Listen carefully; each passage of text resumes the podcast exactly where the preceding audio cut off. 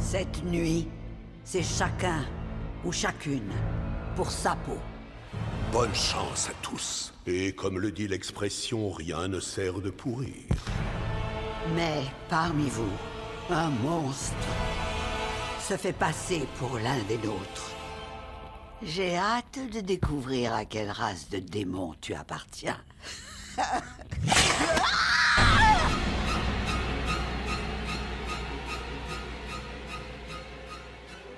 Bonjour tout le monde, bienvenue dans ce nouvel épisode de Comics Office Watching, l'émission où on débriefe les adaptations des comics sur les écrans. Comme d'habitude, je suis avec Jonathan. Salut à tous. Tu vas bien?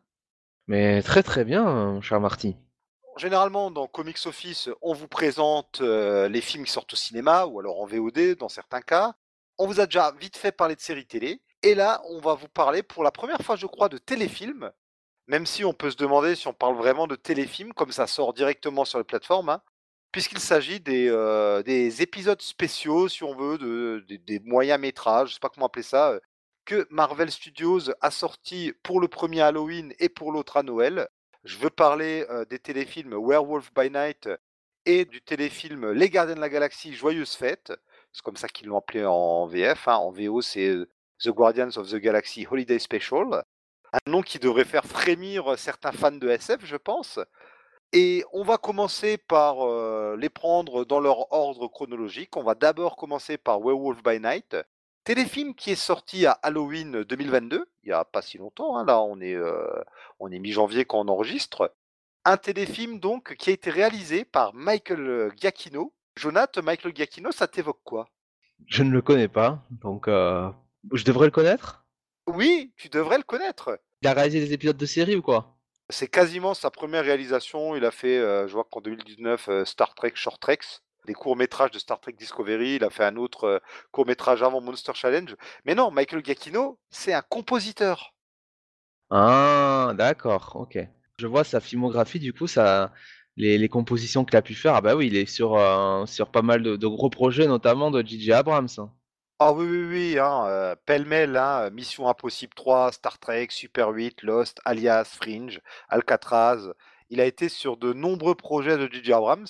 Depuis quelques années, il est euh, chez Marvel. Il a fait. Euh, qu'est-ce qu'il a fait chez Marvel Spider-Man Homecoming, Doctor Strange. Spider-Man Far From Home, Spider-Man No Way Home. Ah ouais, ouais, ouais.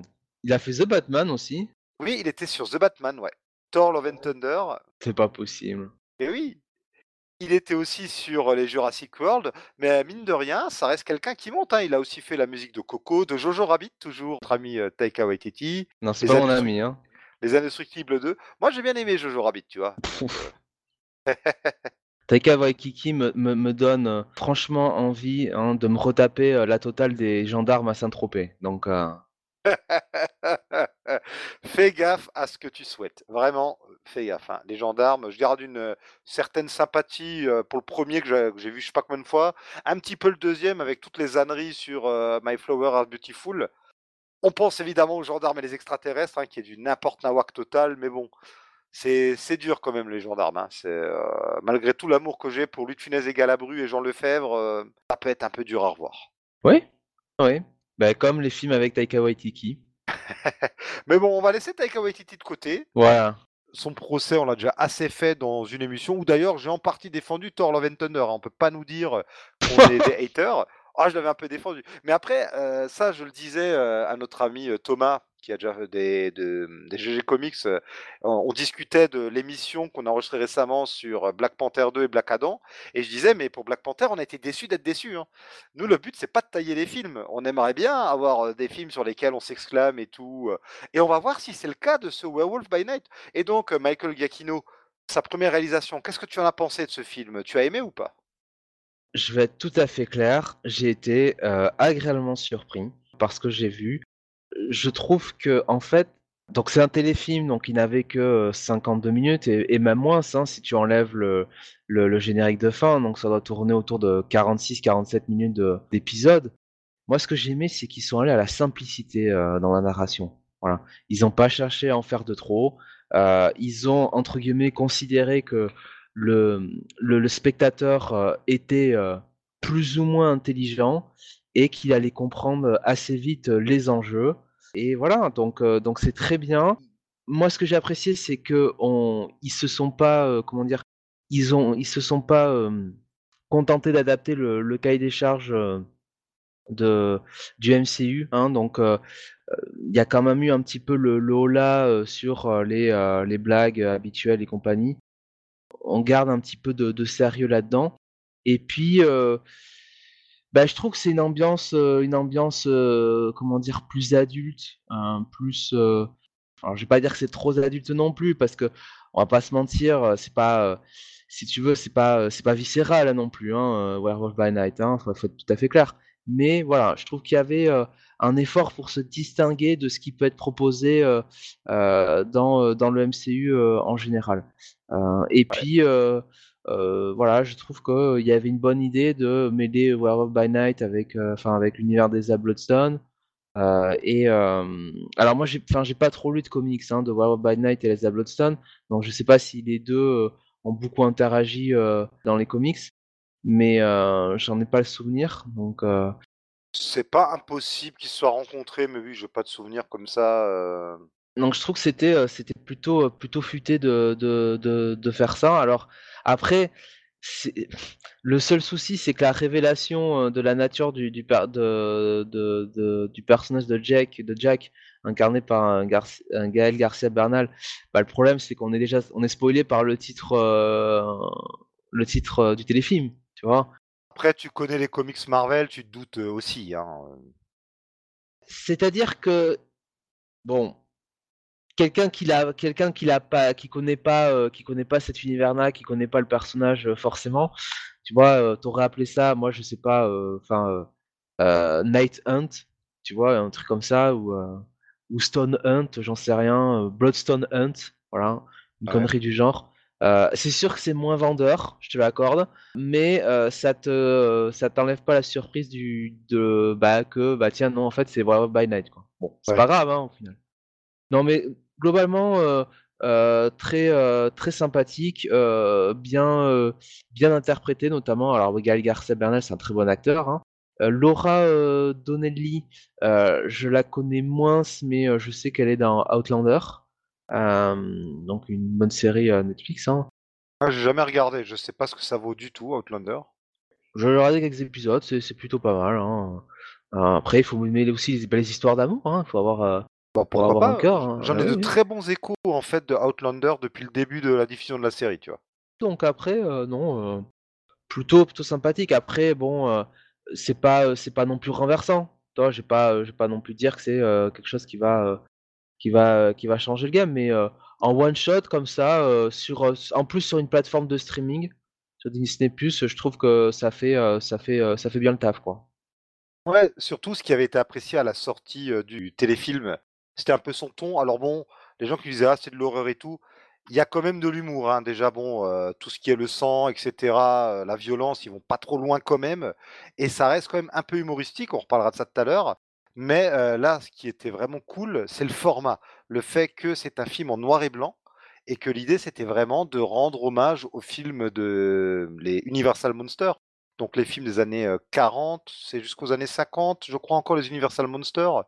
Les films de monstres, je pas chez la Hammer, je crois dans les années 50.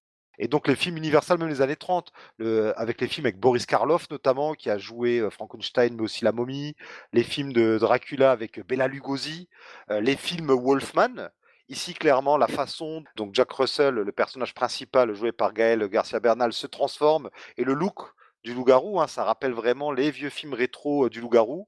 Il y avait, il y a tout ça, quoi. Il y a vraiment, ils sont permis des petites, pas excentricités, mais vraiment des, hommages, quoi. On n'est pas dans la parodie, on est entre l'hommage et un peu le pastiche quand même, via l'humour, via les personnages un peu haut en couleur, notamment toute cette galerie de chasseurs de monstres qui sont rassemblés. On va pas non plus raconter l'histoire dans le détail, on va vous laisser découvrir. Hein. Il n'y a pas tellement de grand chose que ça spoiler non plus. Par contre, au niveau des surprises, il y a une grosse surprise, si on ne s'est pas trop tenu au courant du développement du projet, c'est qu'il y a aussi l'homme-chose qui rejoint euh, tout ça. On, rappelle que c'est 100% spoiler, hein, cet épisode, évidemment. Comme toujours, on le rappelle au bout de 5 à 10 minutes.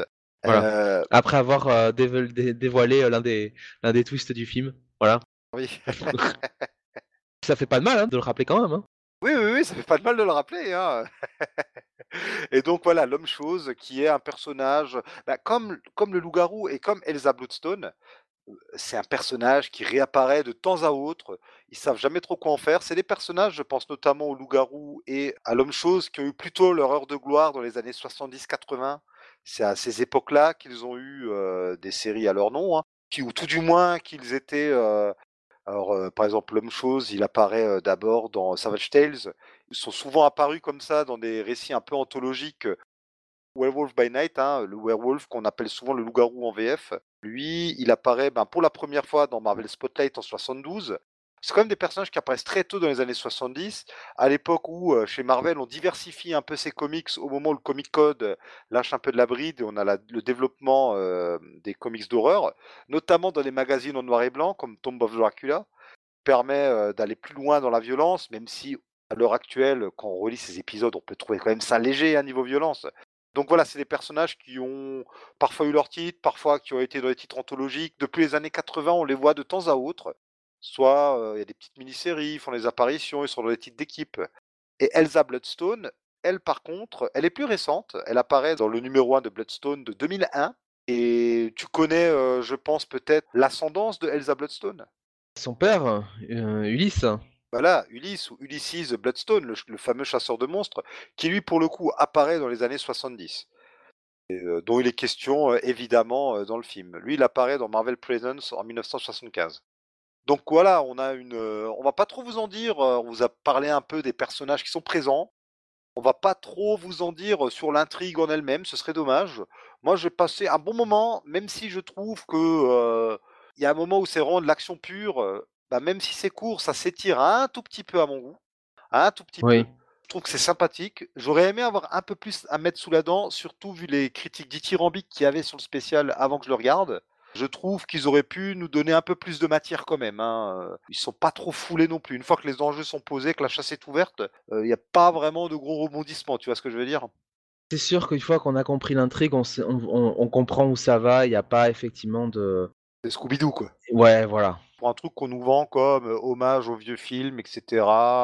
Bon, alors c'est sympa pour les fans de comics, il y a des petits clins d'œil par-ci par-là, on peut, on peut repérer des choses.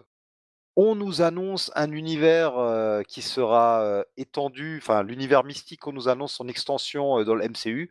On pense notamment au film Blade. Ouais, s'il arrive un jour. S'il arrive un jour. On rigolait l'autre fois de The Rock qui avait été annoncé il y a très longtemps sur le route de Black Adam. Bah là, l'acteur qui a annoncé sur Blade, je j'ose pas dire son nom de peur de l'écorcher. Marshmallow Ali, voilà, comme ça. oui, c'est ça, ouais.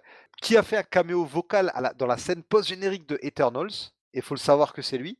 C'est Maher, Mahershala Ali, pardon. Voilà. Mahershala. Mais oui, c'était assez ridicule hein, d'ailleurs, hein, parce que comment, comment tu fais pour, deviner. Par contre, euh, c'est pratique si finalement le film se fait pas, tu peux très bien dire que c'était quelqu'un d'autre la voix. ouais. Oublié, euh, c'était un rêve. Oui, non, non, mais pourrait quoi. Oui, oui, ou finalement c'était quelqu'un d'autre ou. Euh, mais donc voilà, on sait que les monstres risquent de revenir.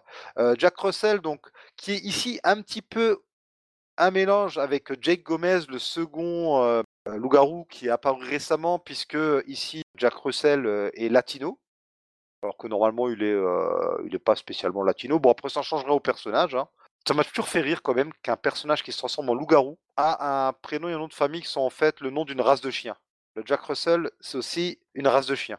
Tu préférer qu'il s'appelle Jack Daniel Non, puis le deuxième, il s'appelle Jake, le premier Jack. Bon, en anglais, c'est peut-être pas aussi flagrant qu'en français, mais tu dis, oh là là, ils ont pas d'imagination. c'est un personnage d'ailleurs, euh, le loup-garou, qui est très lié à Moon Knight. D'ailleurs, le saviez-vous, il y a eu une série Blade dans les années 2000, 2005 euh, de mémoire? Oui. tu l'as vu ou pas?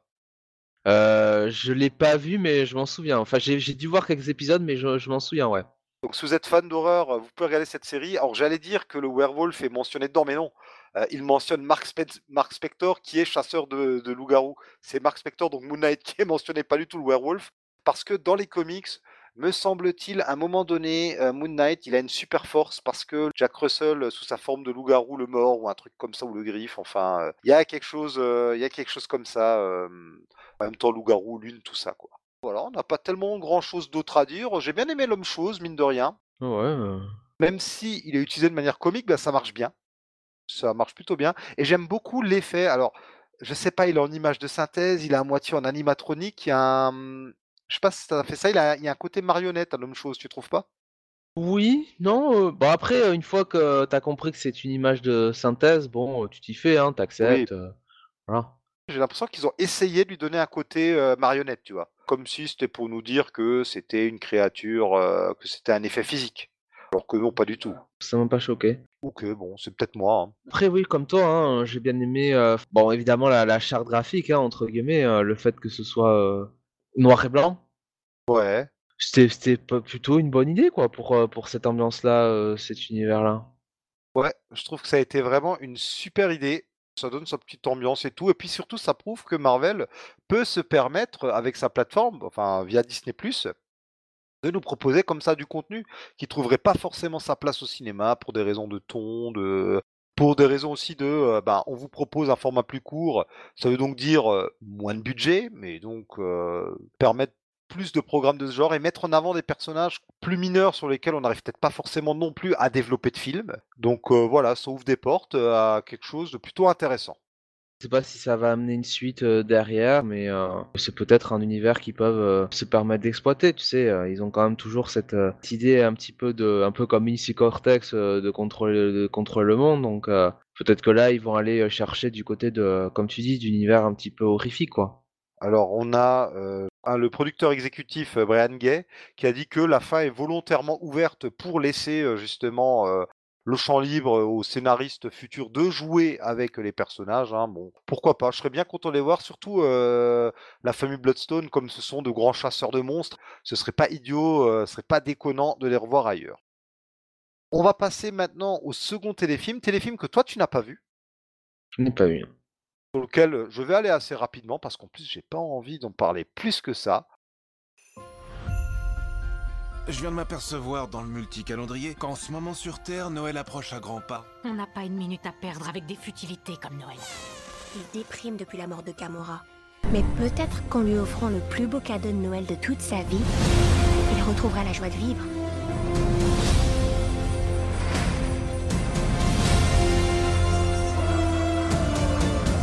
Présent fabuleux qu'il n'oubliera jamais. Pourquoi pas une personne fabuleuse? Nous voulons voir le légendaire Kevin Bacon. Nous voulons voir le légendaire Kevin Bacon. C'est ce que je viens de dire, Drax. T'as une voix de petite souris, il a peut-être pas entendu. C'est donc le spécial des Gardiens de la Galaxie, que j'attendais quand même, même si le second Gardien, c'était pas le film de l'année au final, j'avais bien aimé quand même, même si je trouvais que c'était trop une ressucée du premier. Alors ici, ça aurait pu s'appeler euh, Mantis et Drax Team Up, parce que ce sont vraiment eux qui, euh, sont mis en avant. Alors là, je vais bien spoiler. Hein, donc, euh, ce film qui se passe plusieurs années après Les Gardiens 2 bah, nous parle du fait que Mantis n'a toujours pas dit à Peter Jason Quill, donc Star-Lord, quelle était sa sœur, sa demi-sœur, puisqu'ils ont totalement remodelé les origines de Star-Lord. C'est bien, mais c'est une aussi grosse révélation qui a lieu. Elle attend plusieurs années après. Bon, bah, autant attendre peut-être le troisième film, je sais pas. Ou alors James Gunn, il s'est dit bon, j'ai ce truc, euh, c'est une épine dans le pied, je sais pas quoi en faire, je vais le bazarder là. Et donc, pour offrir un cadeau à Star-Lord, Mantis et Drax vont enlever Kevin Bacon, vu que, comme vous le- vous en rappelez peut-être, euh, euh, Star-Lord est fan de Footloose, le film donc, avec Kevin Bacon. Ouais, ouais. Kevin Bacon joue son propre rôle. Censé être méta, bon, c'est- moi j'ai pas trouvé ça terrible, hein. je, je me suis un peu ennuyé. Tout ce que je retiens de ce film, c'est que ça y est, Cosmo, le chien soviétique, parle enfin.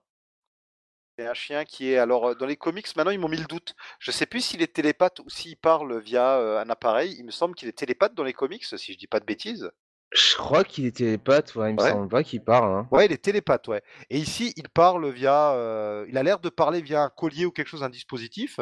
Alors bon, ça aussi, d'un seul coup, Cosmo, qui jusque-là était dans le décor et agissait comme un simple chien, maintenant il est là, il fait partie euh, visiblement de la bande, il discute tout du moins avec eux et il supervise euh, des changements euh, sur Nowhere, donc la tête de Céleste qui sert de base aux gardiens de la galaxie.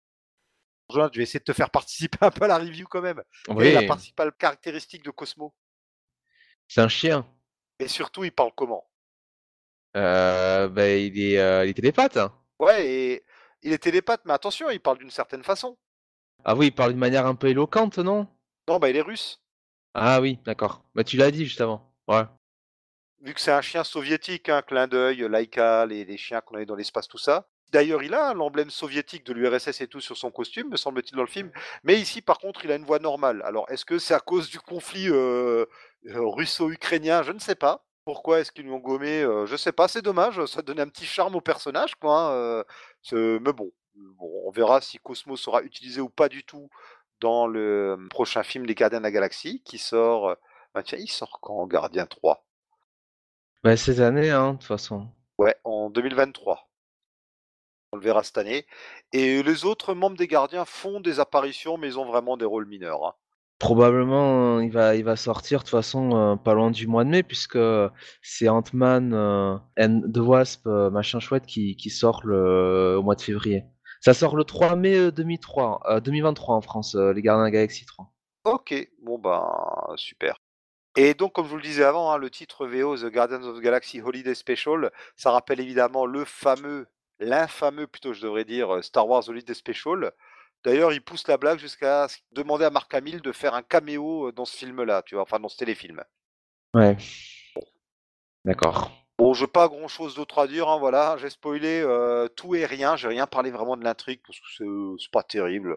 C'est c'est sympathique, c'est pas honteux, mais je me suis un peu ennuyé, quoi, hein, vraiment. euh, tout ça pour ça, toute cette com en plus autour pour ça. J'ai largement préféré celui du loup-garou. Bon, voilà, on arrive déjà à la fin de cette review, hein, c'était rapide. Euh, bah écoute, euh, en même temps, hein, on peut pas dire grand chose de plus. Hein. Ouais, Ce sont des spéciaux, euh, bon voilà. oui, donc voilà, des spéciaux et on volontairement veut pas vous raconter toutes les intrigues. Alors par contre, pour aujourd'hui, hier, je me suis dit que j'aurais peut-être pu faire quelque chose. c'est Ah. regarder le film Man-Thing. Puisque, le savais-tu, il y a eu déjà un film Man-Thing, en fait. Euh, bah non, je, le- je le savais pas. Je savais qu'il y avait Swamp Thing euh, dans les années 80, mais euh, si je me souviens bien, mais euh, Oui. euh, pas de, pas de, non, je me souvenais pas de Man Thing quoi. Ouais, Swamp Thing et Man-Thing, en plus, qui sont apparus à peu près de façon concomitante, il me semble. J'ai un doute maintenant, c'est lequel déjà qui a apparu en premier? Euh, Ils sont apparus tous les deux en 71. Donc, euh, ils sont apparus à peu près au même moment. Et il y a eu des films Swamp Thing par euh, Wes Craven, c'est ça le premier? Le premier, c'était Wes Craven. Alors là, euh, je ne sais pas. Récemment, j'ai enfin commencé à lire euh, les Swamp Thing de Alan Moore. Donc, on avait eu un film par euh, Wes Craven. Il y avait eu la suite Return euh, of the Swamp Thing quelques années après, avec le même acteur dans le rôle de Swamp Thing, mais pas Wes Craven. Et j'ai redécouvert que, figure-toi, qu'il y avait eu une série télé Swamp Thing au début des années 90, avec le même acteur que, que les films, mais sans que ce soit forcément la même continuité. En même temps qu'il y avait euh, le dessin animé Swamp Thing. Je savais pas qu'il était si bankable que ça. Bah écoute, il y a eu un truc, je sais pas. Et le dessin animé, c'est un peu, tu sais, les dessins animés un peu crado au début des années 90, là, avec des pollueurs et tout. Et, euh, et en générique, ils ont repris la chanson Wild Thing, la chanson des, des Trucks des années 70, euh, des années 60, en transformant ça en, en Swamp Thing. ok. Du coup, le générique, c'est Swamp Thing, you are amazing, tu vois. C'est- Oh, putain. Allez, les années 90 dans toute leur splendeur. hein. Ah, c'est bon ça. Et donc, il y a eu un film Man-Thing en 2005 que je n'ai jamais vu. C'était un direct ou DVD, je crois, du moins en France. Et c'était l'époque où Marvel, euh, c'était l'époque pré-Marvel Studios, quoi. hein. C'était réalisé par un type, Brett Leonard, qui a réalisé quand même Highlander 5. Ça te laisse sans voix. Ouais, euh, c'est euh, c'est celui après Endgame là? C'est oui, oui, c'est The Source, celui où euh, il devait lancer une nouvelle euh, trilogie avec Adrian Paul qui va chercher le Graal ou je sais pas quoi. Et Oh la vache. finalement, ça n'a jamais rien lancé du tout. Et c'est aussi le réalisateur du Cobaye. Ah oui. Avec Pierce Brosnan. Euh, c'est Pierce Brosnan dans le Cobaye? Ah bon? Oui, avec Pierce Brosnan, oui. Ah ouais. L'adaptation d'une nouvelle de Stephen King et qui en même temps est un petit peu une euh, fausse adaptation de Des fleurs pour Algernon. Bon, un bon palmarès. hein. Et donc voilà, il y a ce film Man-Thing que j'ai jamais vu, mais bon, j'en ai pas eu de bons échos. Si quelqu'un d'entre vous, chers auditeurs, euh, l'a vu, dites-nous ce que vous en avez pensé. Je serais curieux quand même. hein. Ouais. Alors, est-ce que par hasard, tu aurais peut-être des recos euh, de lecture, notamment sur Werewolf by Night, sur Man-Thing, sur Elsa Non. Bloodstone Franchement, euh, là, euh, je, je, je, je te laisse, je te laisse y aller. Hein. Je suis, euh, je sèche. C'est des personnages qui ont été euh, très peu traduits. Finalement, déjà, ils apparaissent pas beaucoup. En plus, ils ont été très peu traduits. Elsa Bloodstone, on l'a notamment vu dans Next Wave de euh, Warren Ellis et de euh, Stuart Timonen. Ça date quand même d'il y a 15 ans. hein. En plus, c'est un titre un peu parodique. J'imagine qu'elle a dû être dans Monster Unleashed, ce genre de choses. Il y a eu un, il y a eu un revival il y a quelques années de Legend of Monster. Je sais même pas si tout ça s'est sorti. Euh, le, loup-garou, lui, on l'a vu euh, dans quelques titres d'horreur qui ont été traduits en VF chez Panini. Il y a eu récemment, euh, je sais plus, j'avais regardé, j'ai évidemment oublié. Il y a eu euh, deux trucs récemment. Il y a peut-être eu une mini ou quelque chose. Il y avait les One Shot Legend of Monsters. On n'a même pas tout eu d'ailleurs, mais il était dedans. Je crois que le Manfing aussi. Il y a peut-être eu la non la récente mini-série. Je crois même, je crois même pas qu'elle a été traduite. Manfing, pareil. Je me demande s'ils n'ont pas traduit la, mini-série Curse of the Manfing. Je me demande si elle n'a pas été traduite euh, en français. Bon voilà, c'est des persos qui reviennent euh, par-ci par-là. hein. De temps en temps, on les revoit. C'est des minis qui vendent pas super bien et du coup, ben, en VF, euh, ça nous parvient pas forcément. Au pire, je vous mettrai dans l'article en lien avec ça, je vous mettrai peut-être sinon des recommandations. À la limite, vu qu'on est sur l'horreur, sur la SF, est-ce que tu aurais peut-être une reco? Quelque chose, soit en rapport avec les loups-garous, tout ça, soit ou un film d'horreur récent, un film fantastique récent, tu quelque chose à recommander peut-être? Quelque chose qui soit, euh, qui fasse penser à, un- alors, des- de l'horreur et du, euh, du fantastique. Moi, je suis pas très horreur hein, en général, donc euh, je suis pas, forcément le, le bon public pour ça. Et là, j'ai rien. Je t'avoue que j'ai rien qui vient en tête, hein, très franchement. Moi aussi, je suis pas tellement horreur-horreur, donc j'aurais pas grand-chose à vous conseiller. Euh, peut-être Wolf avec Jack Nicholson, j'ai aucun souvenir si c'était bien ou pas. Je sais, que j'ai vu ça il y a très longtemps. On va peut-être pas vous conseiller la momie avec Tom Cruise, hein, voilà. Je l'ai vu récemment. Je l'ai Ah. vu récemment. J'ai aussi vu Dracula Untold récemment. Et c'est quoi? C'était Frankenstein avec, euh, avec euh, Daniel Radcliffe, là, non? Il y avait deux trucs. Il y avait euh, le Frankenstein avec Radcliffe dans le rôle de Igor, c'est ça? Ouais. C'était bien ça ou pas? Ouais. Je l'ai pas vu. Ah. D'accord. Ça- pff, allez, euh, ça se laisse, euh, ça se laisse, ça, ça se le regarder, mais non, ouais, c'est pas terrible, quoi.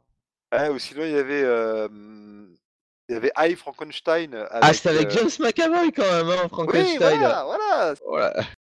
Puis en 2013, il y avait le Frankenstein euh, qui avec, comment il s'appelle, avec Aaron Eckhart aussi. Ah oui, oui, oui, oui, ouais, René Cart, euh, qui a vite euh, vu sa carrière de- d'acteur bankable un petit peu euh, lui passer euh, sous le nez là. Ah ouais, ouais, non, mais fin des années 2000, il nous fait euh, The Dark Knight et il a un petit succès d'estime aussi avec euh, Thank You for Smoking. Je Ouais. pense a, a eu un succès en DVD, tout ça, notamment à cause de Dark Knight. Et puis après, il nous, nous fait ce truc de Frankenstein. Il nous fait, comment s'appelait ce truc là World Invasion. Si vous voulez un mauvais C'est film de génial, SF. hein. c'est formidable. Une bande-annonce qui donnait envie. Et bah non, quoi? ça devait lancer une franchise. Non mais quand même, là, les Universal Monsters seraient même terribles. hein. Dracula Untold devait lancer une franchise avec pareil une scène finale ou post-générique ou quoi qui aboutit à rien puisque il reboot le truc avec avec la momie. Il y a quand même une photo où il y avait aussi Johnny Depp qui est pas dans la momie qui devait jouer l'homme invisible. Ça a été annulé. En 2009 de mémoire, il y avait le Wolfman, euh, autre film de la Universal par Joe Johnson. Euh, c'est donc Captain America The First Avengers, Rocketeer avant. euh. pareil, un film euh, qui a été plutôt plombé par la critique. Donc bon, ouais, si vous êtes fan de monstres classiques comme ça, c'est un peu dur depuis quelques années. Ouais, passez votre chemin. hein. Il y a le Frankenstein de, des années 90, de 94, je crois, de. Comment il s'appelle? Le brave homme qui nous a offert Thor, le premier Thor. Euh, Kenneth Branagh, ça, je crois, c'est Kenneth Branagh qui avait fait un Frankenstein. Aucune idée. Hein. je- Semble-t-il, c'était Kenneth Branagh. C'est Kenneth Branagh, effectivement, avec Robert De Niro qui joue le monstre de Frankenstein, Ouais. surtout. J'ai un très bon souvenir de ce film qui, à la fin d'ailleurs, euh, euh, je le révèle pas pour ceux qui l'ont pas vu du coup, mais bifurque vers euh, un élément qui vient des Universal Monsters, tu vois. Donc euh, vraiment, je vous le conseille. Il y avait aussi un film, vu qu'on parle de la momie, où on avait le Dr Jekyll et Mr Hyde qui étaient joués par Russell Crowe. Il y avait un film, pareil, des années 90. Alors je crois qu'il y avait Julia Roberts dedans, qui était un film sur Dr Jekyll et Mr Hyde. Marie Reilly qui est, je crois, adapté d'un roman, me semble-t-il, où en gros, c'est le point de vue de, je sais plus, la gouvernante ou de l'assistante de euh, Jekyll et Hyde.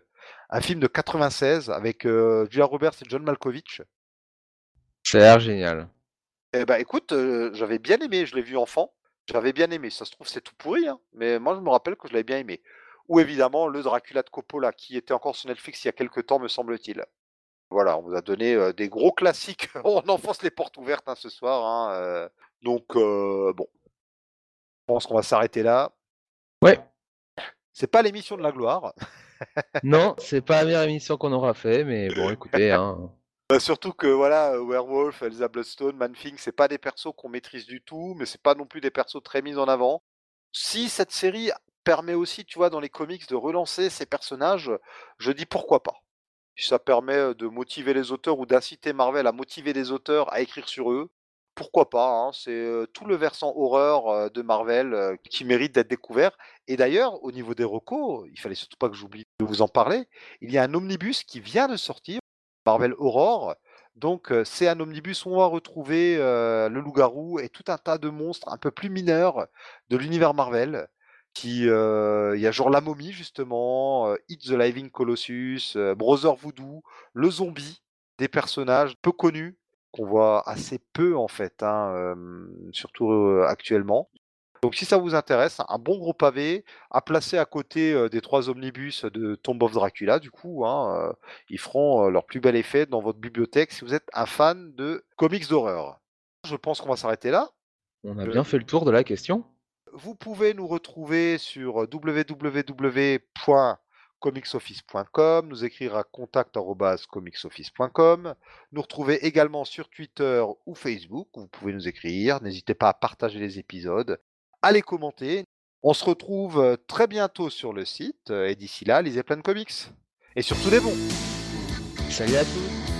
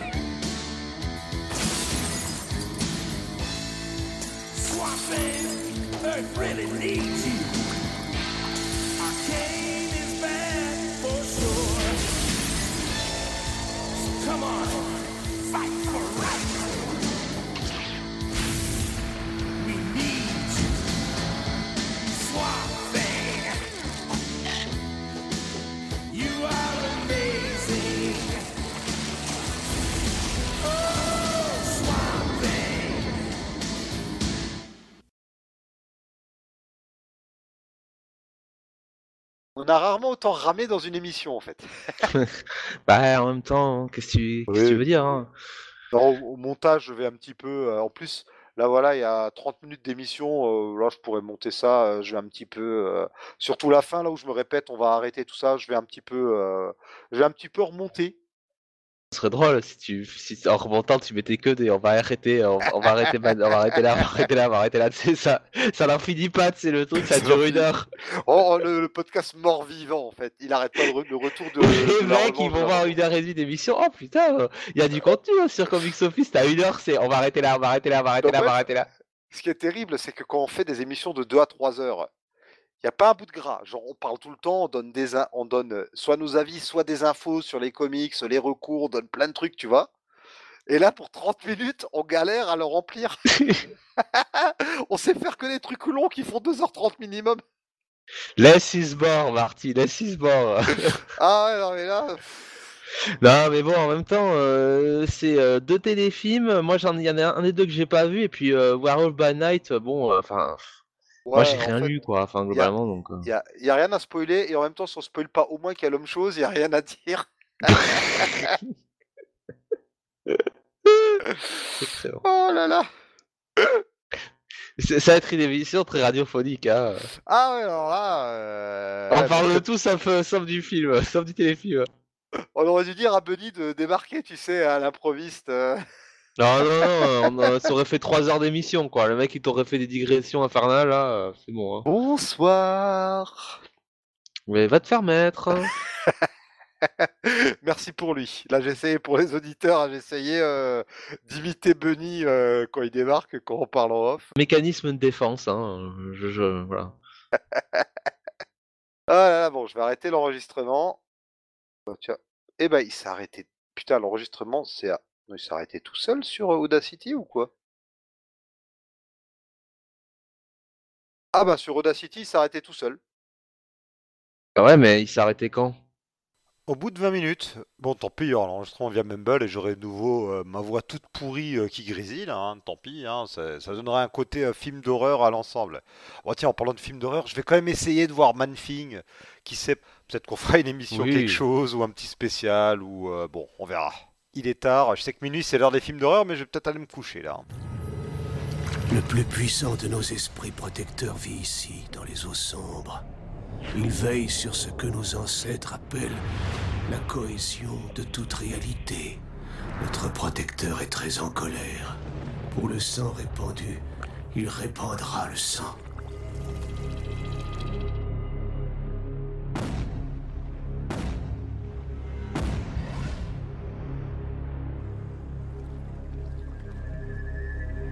Je vous mène jusqu'à la rive, mais j'irai pas plus loin. Vous croyez vraiment à tout ça Je crois surtout que j'ai pas envie de mourir, shérif. Nouveau shérif, je vous présente l'ancien.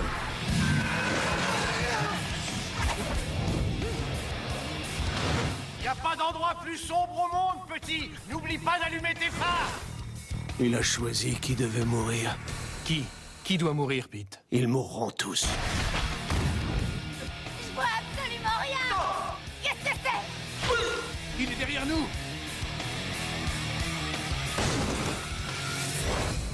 Qui peut enfoncer une branche dans la gorge de quelqu'un de cette façon?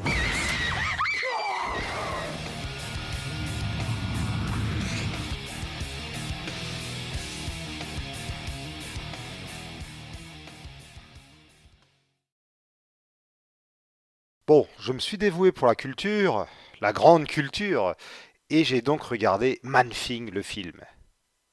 Vous pouvez pas dire qu'on se sacrifie pas pour vous à Comics Office et qu'on ne fait pas des choses afin que vous, vous ne les fassiez pas. Parce que, comme on l'a dit, le film ne jouit pas d'une très très grande réputation. D'ailleurs, il est surtout sorti en vidéo. Je crois qu'il est sorti dans quelques pays euh, sur grand écran. Je crois que, si je dis pas de bêtises, je crois qu'il est sorti en Arabie Saoudite ou dans les Émirats ou je sais pas où. Il y a deux trois endroits où il est sorti, mais sinon euh, c'était du direct ou DVD. Donc le film est sorti en 2005, mais il a été tourné en 2003. Et euh, ce qu'on peut dire, c'est qu'il est surprenant. Vraiment, euh, le mot que je dirais, c'est surprenant. Alors, on n'est pas quand même loin du nanar complet. C'est pas non plus une bouse infâme. Je peux pas dire que c'était horrible à regarder.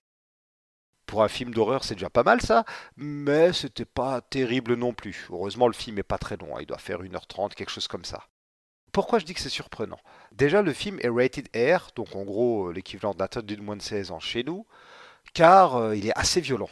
Pas de la violence euh, tout du long, mais on a quelques moments, on a quand même 2-3 moments où on voit carrément des cadavres, des morceaux de corps. C'est assez bizarre parce que le film est très sage par moments, puis d'un coup on a du gore.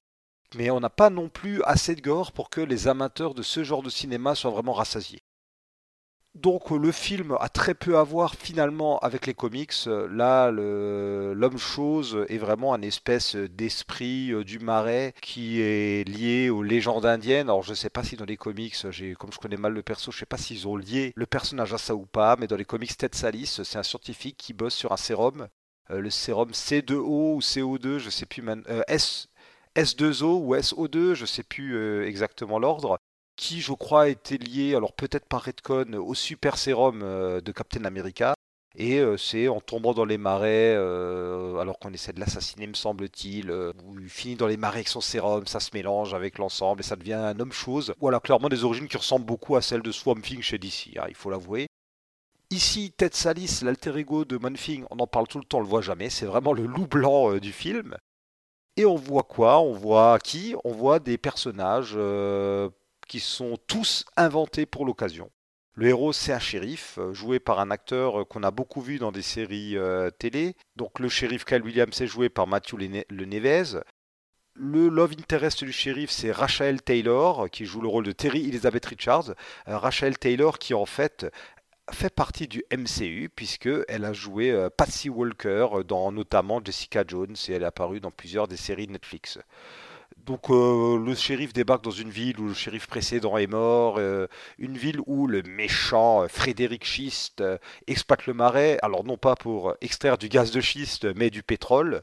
Et voilà, on a une espèce de fable pseudo-écolo où se mêlent des enjeux euh, écologistes, des enjeux aussi des traditions des natifs américains qui ont été obligés de vendre leur terre pour survivre, leur terre qui a été vendue par Ted Salis. Bon, c'est, pas fou, l'intrigue est pas folle, c'est assez cliché, hein, les personnages, euh, ils ont soit des gueules de gentils, soit des gueules de méchants, et ça s'arrête là. Comme j'ai dit, c'est violent. Euh, il y a du sexe, quand même, le film s'ouvre sur des jeunes qui font la fête dans le marais et un couple qui s'en va fricoter euh, sur une barque. On peut voir d'ailleurs les fesses de monsieur pendant qu'il pratique des petites activités tout nu avec la madame. Et la scène d'intro se finit quand même par euh, une jeune femme dont on voit la poitrine dénudée qui se prend sur elle une gerbe de sang. Alors là, clairement, on n'est pas dans du Marvel comme on le connaît. même dans les Spider-Man de Sam Raimi qui sont sortis avant, c'était pas ça. Hein ni dans les X-Men de euh, Brian Singer. Alors en fait, euh, la production de ce film est un peu particulière. On l'a déjà expliqué, hein, mais avant Iron Man, euh, en 2008, Marvel ne produisait pas ses propres films.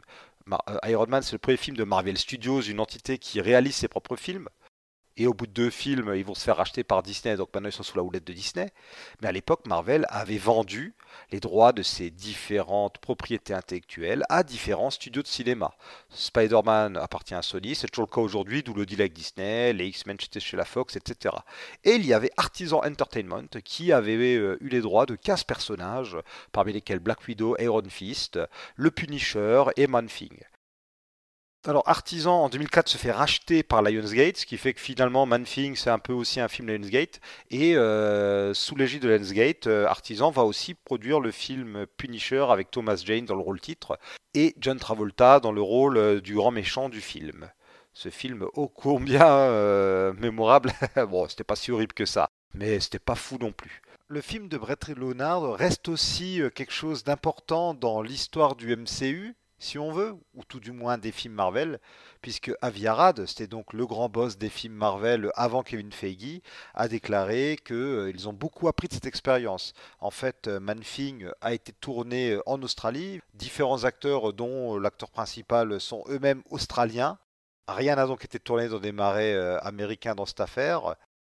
Et le fait que le tournage ait été effectué aussi loin des États-Unis n'a pas permis à Avi Arad d'avoir la main dessus qui explique le ton très particulier du film. Et suite à ça, plus jamais aucun film euh, n'a été euh, tourné sans que Aviara contrôle un peu tout ce qui s'y passe. Du point de vue des effets spéciaux, mine de rien, la créature du marais reste assez réussie.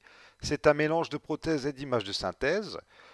L'ancien catcheur australien devenu acteur Mark Conan Stevens interprète la créature c'est quelqu'un qui est habitué euh, à donner ses traits à des monstres puisqu'il a notamment endossé plusieurs rôles dans la trilogie du Hobbit, mais on peut aussi parfois voir son visage, comme dans la première saison de Game of Thrones où il jouait euh, la montagne Clegane, qui est un personnage qui a eu droit à trois acteurs différents.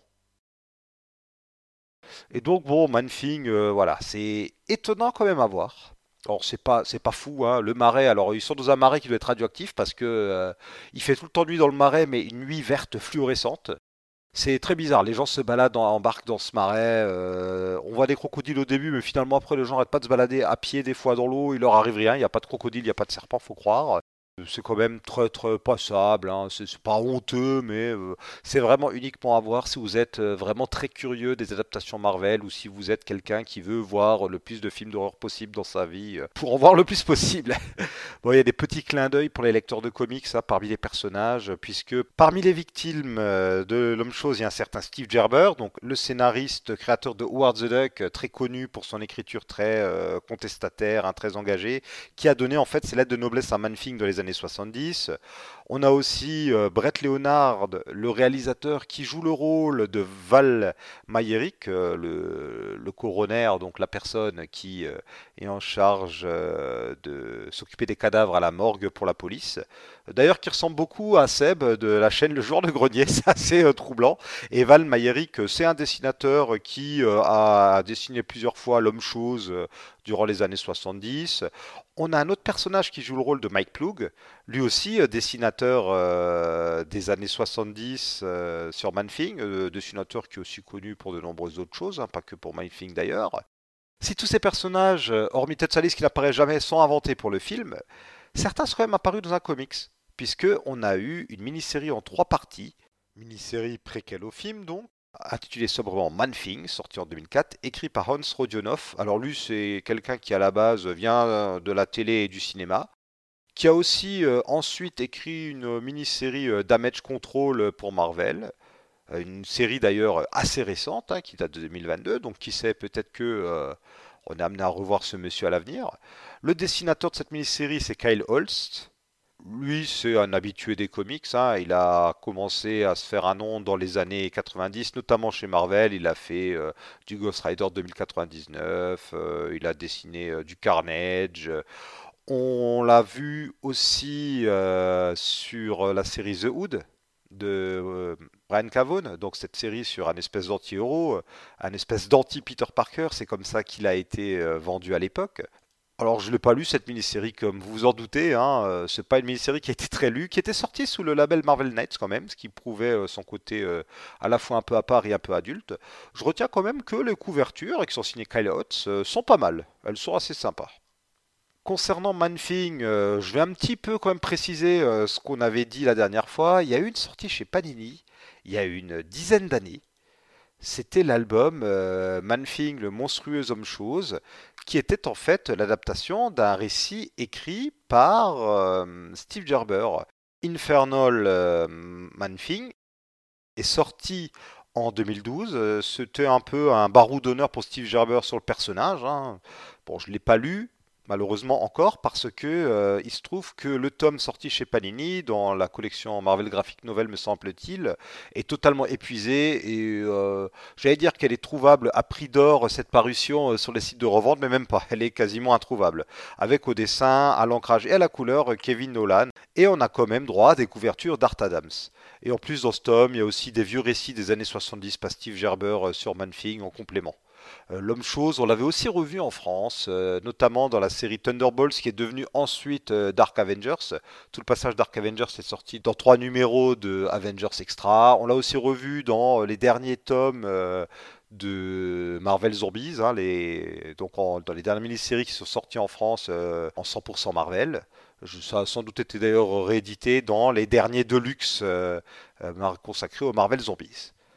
Manfing d'ailleurs, on ne l'avait pas dit, mais son nom était déjà apparu dans le MCU précédemment, puisqu'on le mentionne dans la série Agent of Shield. Ça doit être dans la première saison, lorsqu'il est question d'une euh, prison pour méta-humains, où se trouve aussi le griffon, que me semble-t-il on n'a jamais vu, qui est mentionné. Alors, euh, bon, Agent of Shield, euh, je crois que la canonicité de la série est un peu sujette à débat. D'ailleurs, j'ai totalement laissé tomber au début de la saison 3, donc me demandez pas trop exactement ce qui se passe ensuite, mais je crois pas que Manfing y soit apparu, ni, ni même mentionné par la suite. Mais donc, on avait déjà eu une petite amorce pour refaire entrer Manfing euh, dans l'univers ciné Marvel euh, par la petite porte. Bon, j'ai survécu au visionnage. Hein. Euh, si vous voulez tenter l'expérience et plonger dans le marais avec l'homme-chose, allez-y, je vous en prie. On se retrouve très bientôt donc pour faire Ant-Man Quantum Mania et un peu plus tard pour le troisième film des Gardiens de la Galaxie, où cette fois-ci on vous reparlera un petit peu de bonne lecture Gardien. On a laissé ça là, comme on en a déjà parlé dans les deux précédentes émissions sur les films que vous pouvez retrouver sur le site, et on en reparlera très bientôt.